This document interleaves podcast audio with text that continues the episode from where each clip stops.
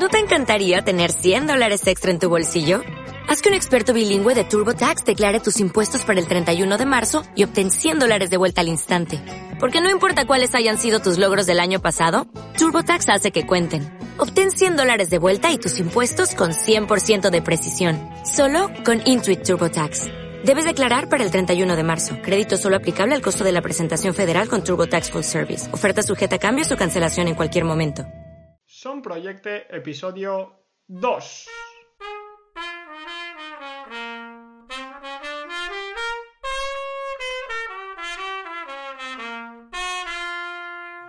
Bienvenidos otro día más, otro domingo más al podcast de Son Proyecte, el podcast en el que hablamos de innovación y buenas prácticas educativas, de experiencias, recursos y técnicas que se están llevando a cabo en nuestras escuelas y nos ayudan a mejorar la educación.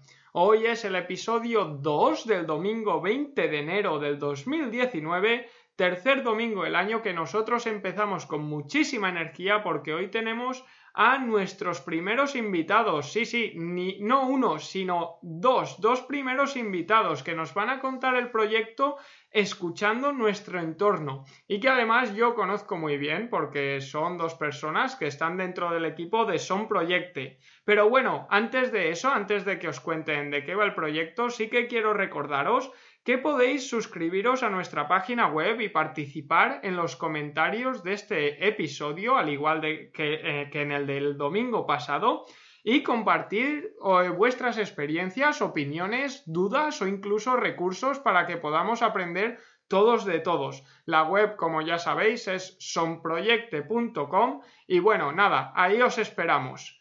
Y ahora sí que sí, venga, ya tenemos aquí a Javier Llopis y a Salva Aquiles que nos van a contar, como hemos dicho, escuchando nuestro entorno. Buenos días, chicos.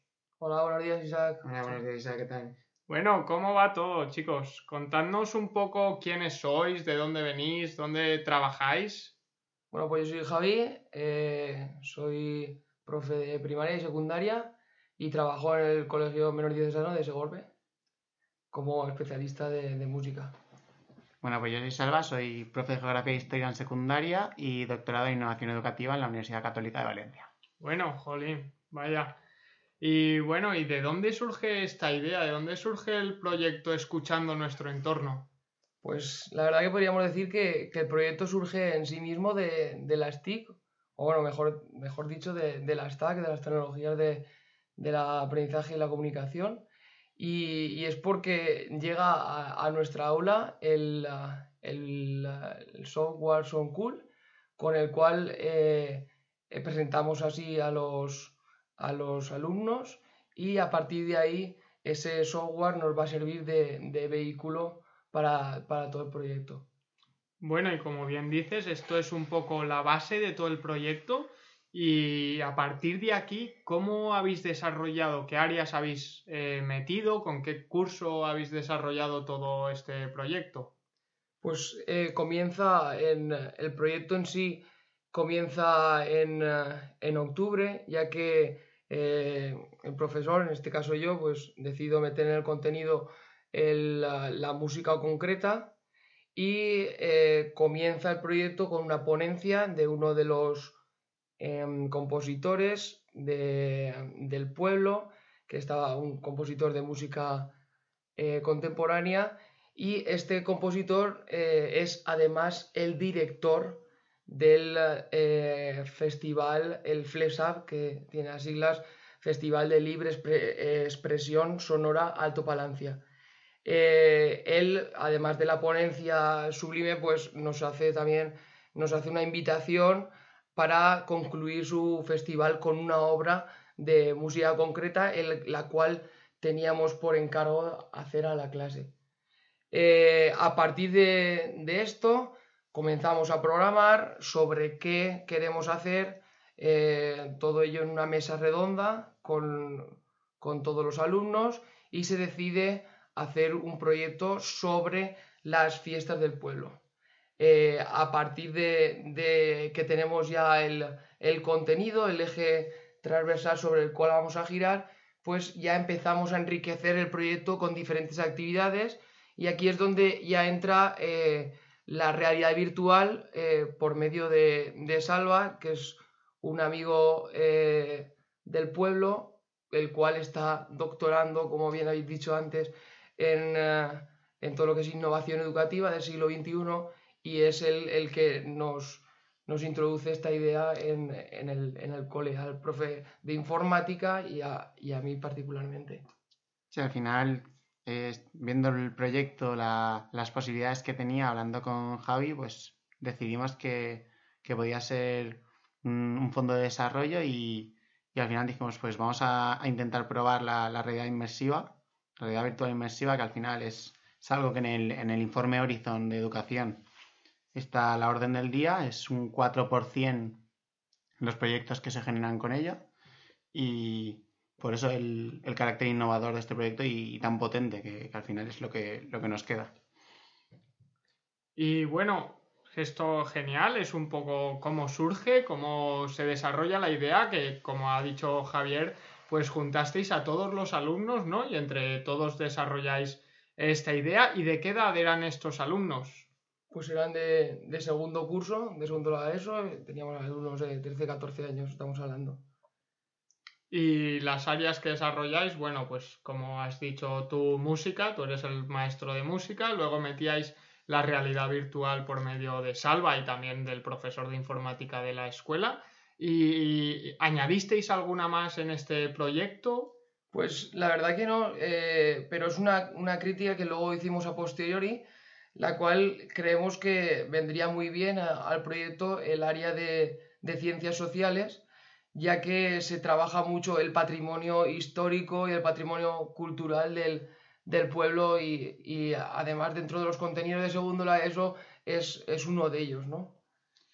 Pues eh, genial y bueno, después de desarrollar todo esto, lo, una de las piezas más importantes, como sabemos, es la evaluación, ¿no? Porque está muy bien hacer todas las actividades, desarrollarlas, meter la realidad virtual, pero esto al final tenemos que rendir unas cuentas. ¿Cómo evaluamos que los alumnos están aprendiendo?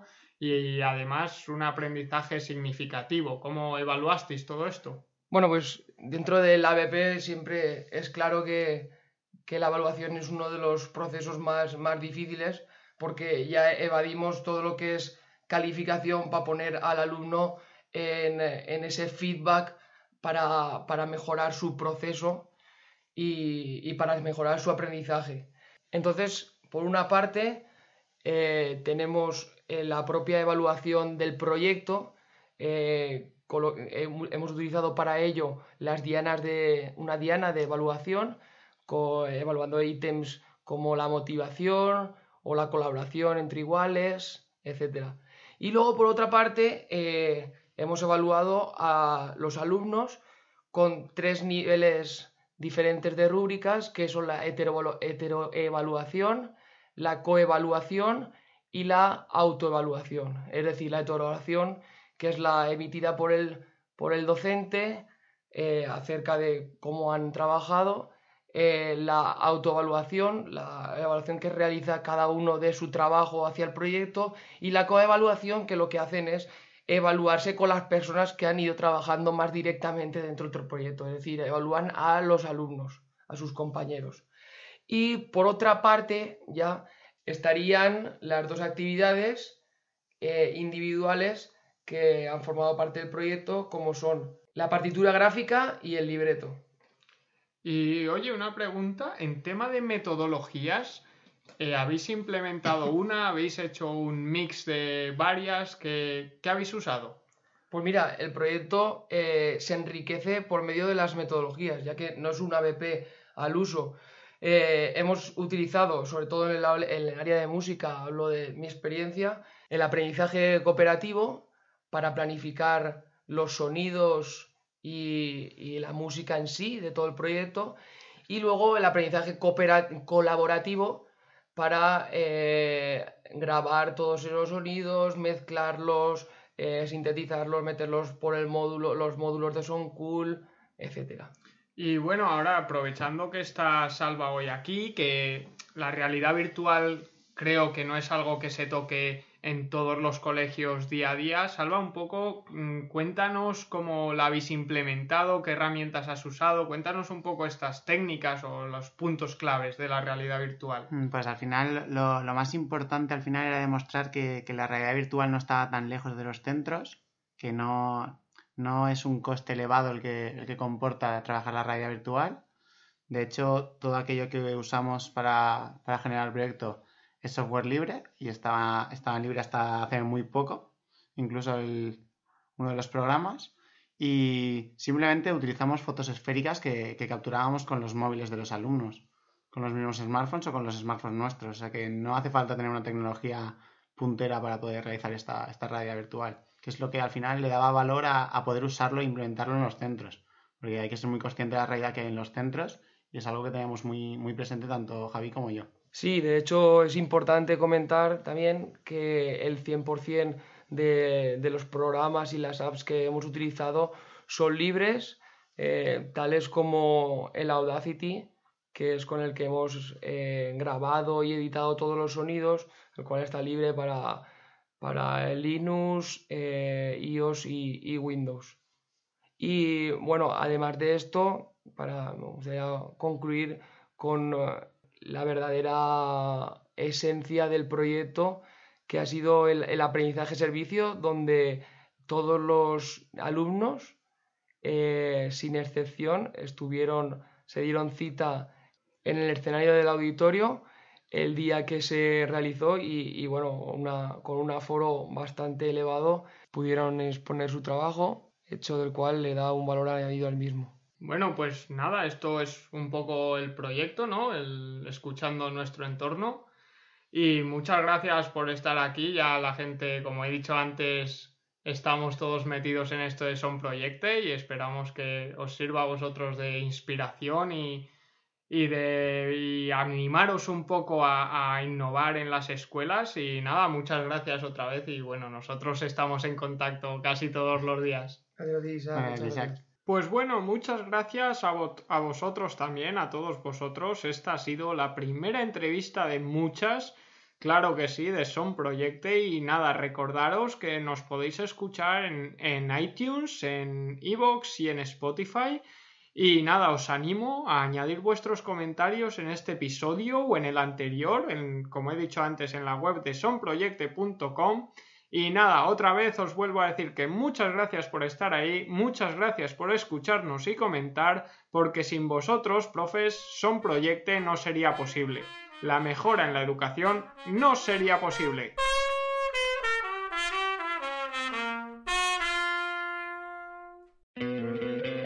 ¿No te encantaría tener 100 dólares extra en tu bolsillo? Haz que un experto bilingüe de TurboTax declare tus impuestos para el 31 de marzo y obtén 100 dólares de vuelta al instante. Porque no importa cuáles hayan sido tus logros del año pasado, TurboTax hace que cuenten. Obtén 100 dólares de vuelta y tus impuestos con 100% de precisión. Solo con Intuit TurboTax.